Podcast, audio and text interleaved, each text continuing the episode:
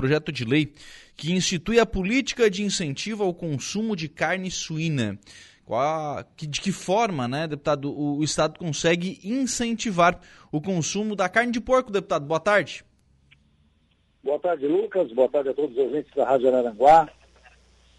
Ô, Lucas, a ideia é se criar uma política de, de incentivo também de apoio à suinocultura e também de incentivo ao consumo né, da carne suína. Nós estamos vivendo um momento em que é, nós temos uma superprodução de carne no estado de Santa Catarina, o custo de produção aumentou muito em função do preço do milho e da soja, e os criadores estão passando por um momento de muita crise. E a ideia é se criar uma série de políticas públicas é, primeiro mostrando as vantagens né, da carne suína, que é uma carne mais saudável do que a própria carne de gado, né, e ao, ao mesmo tempo uma carne bastante saborosa e nutritiva. E, e também com esse projeto criar um sistema de incentivo né, e de apoio aos criadores, porque hoje eles estão criando o suíno, mas é, quando eles estão vendendo o suíno já gordo, lá na faixa dos 70 a 100 quilos, eles estão vendendo com prejuízo, porque a alimentação está mais cara do que o frigorífico está remunerando. Então, o que, que nós temos que fazer? Aumentar o consumo e criar uma reestruturação da produção da suinocultura em Santa Catarina para que o produtor seja preservado, porque sem produtor nós acabamos com toda uma cadeia produtiva que vai desde o transportador, a fábrica de ração, de medicamento, até o frigorífico que abate os suínos.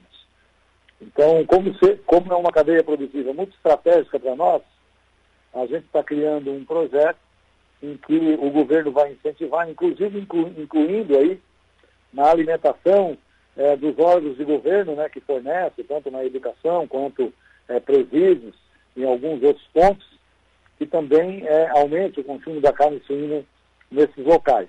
E isso terá todo um incentivo governamental para tal. Então é uma lei bastante ampla, e dar condições para que o governo implante políticas públicas. Primeiro, de produção, de proteção aos silvicultores. Segundo, de incentivo ao consumo da carne suína em Santa Catarina. Deputado, é, uma das questões né, é, com relação a essa questão da carne suína é a quantidade de, de, de produtores. Né? A gente tem uma, uma quantidade bastante grande de, de produtores. Né? Incentivando, não incentiva mais pessoas a produzirem? Olha, é, se isso for algo planejado, né, é, isso pode acontecer. Mas no momento, o que vem acontecendo hoje é que centenas de agricultores têm deixado de produzir suínos, fechado suas granjas, porque eles têm tido um prejuízo muito grande. Eles é, engordam um suíno, quando vão vender, eles recebem menos do que gastaram para engordar esse suíno. O resultado disso é que todos os meses vários suinocultores aqui em Santa Catarina têm deixado a atividade. E essa é uma atividade importante para a agroindústria catarinense. E também temos que ampliar mais a exportação né, dessa carne para outros países para poder gerar mais emprego aqui no Estado. Então, esse projeto é uma espécie de um projeto guarda-chuva bastante amplo que vai permitir ao governo né, criar tecnologias, reinventar o sistema de integração mas proteger é, o produtor, que é aquele que está na base da cadeia, da, da, da, cadeia produtiva, que é o produtor de suínos, que ele tem que ser preservado, porque é e encontrar meios de valorização dessa carne, que é um produto muito nobre. Sim. A, a, a, elaboração desse projeto, né, deputado, ela passou é, pelas comissões da, da Assembleia, né, tanto que o projeto ele tem a assinatura também de outros parlamentares e dos próprios produtores que participaram dessa construção, né? Exatamente. Foi feito pela Comissão de Agricultura, da qual nós somos presidente, juntamente com outros colegas deputados, e ouvimos aqui todo o setor, desde a Associação Catarinense de Criadores de Suínos, a cooperativa, cooperativas, ouvimos também a, os sindicatos rurais e trabalhadores rurais para buscar um caminho, né, dentro daquilo que o Estado pode de auxiliar, auxiliar os produtores nesse momento a gente está vivendo uma grande crise na suinocultura catarinense e precisamos encontrar caminho. Claro que não tudo, é, o governo, o poder executivo não pode fazer tudo pelo segmento que é privado, mas ele pode criar alguns caminhos de auxiliar, de ser companheiro nessa crise. E é isso que nós estamos fazendo. Deputado, votação da tarde de hoje na, na Assembleia Legislativa, o veto né, ao, ao ICMS, né, a questão da, da, da, das modificações que foram propostas pelos deputados no ICMS de bares e restaurantes, o veto acabou sendo mantido, deputado. A, foi feita toda uma construção é, já há um tempo, há uns dias atrás, em que nós suspendemos a votação e, e, procuramos o governo, aqui quando eu falo procuramos, foram a Assembleia Legislativa, todos os deputados, e também o setor produtivo. Não foi só a questão de bares e restaurantes, o veto do governo também atingia leite, farinha de trigo. Né? Na verdade, foi um projeto criado é, em que aumentou o ICMS do leite para 17 e também mexeu no ICMS da farinha e também da, da, das bebidas e da comida em restaurantes. O que, que nós fizemos? Colocamos todo mundo junto, setor produtivo, parlamentares, governo, Secretaria da Fazenda, o próprio governador em alguns momentos, e dali se tirou um entendimento né, de manter o veto no atual projeto, de manter o veto no atual projeto, e no segundo momento, já está aqui na Assembleia um projeto que o governador Moisés mandou para cá, em que reduz o ICMS do leite de 17% para 7%. E reduz também o ICMS da alimentação em bares e restaurantes de 7% para 3,2%. E também mantém aí o ICMS é, de acordo com aquilo que solicitou a cadeia produtiva da farinha de trigo em Santa Catarina, nos patamares que iguala Santa Catarina ao Rio Grande do Sul. Não foi possível reduzir o ICMS de bebidas alcoólicas. Grande número dos deputados não tinham, não se sentiam à vontade para votar isso, né? e também o próprio governo também se manifestou contrário. Mas uma boa parte foi construído o entendimento.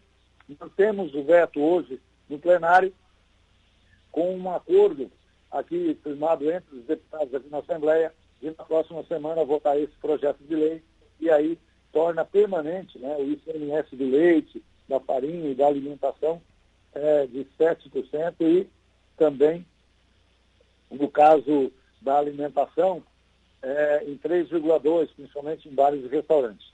Uhum. É, na verdade, equipara até com, com outros estados essa questão dessa cobrança de impostos, né?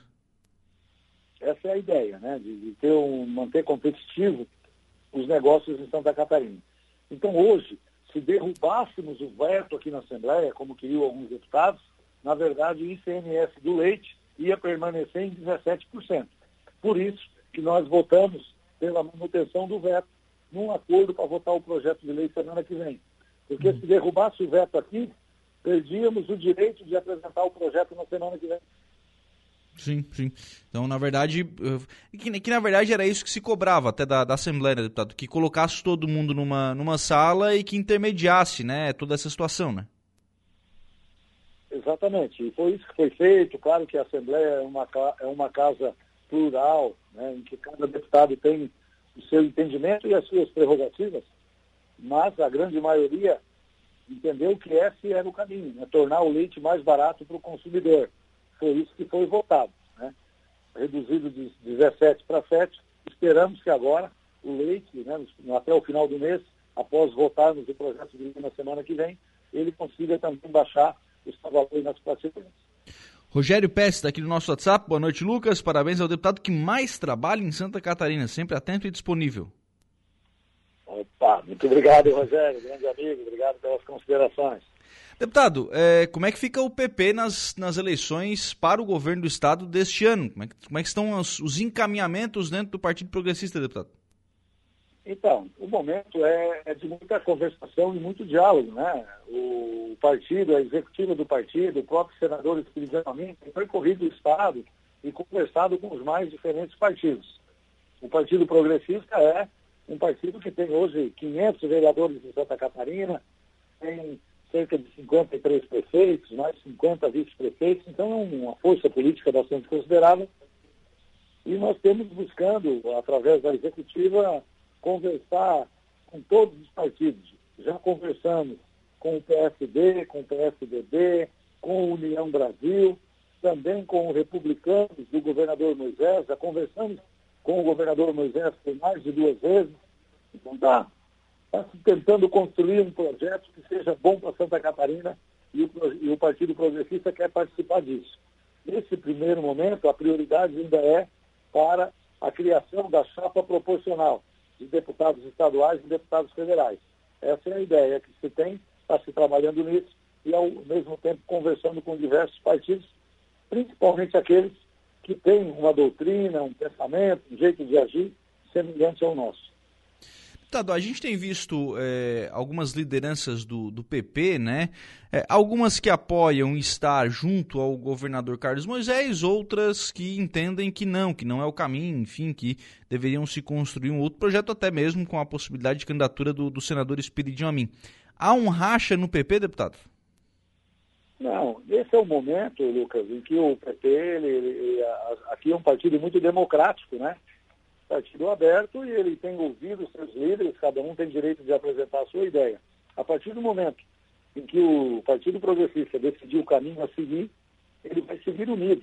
Neste momento, a gente vê também grandes embates no PMDB, né, que vem aos poucos consolidando a candidatura do empresário Antídio Lunelli, é, que vem, vem trabalhando, já é um pré-candidato escolhido, mas também enfrenta algumas diferenças de opinião dentro do seu partido.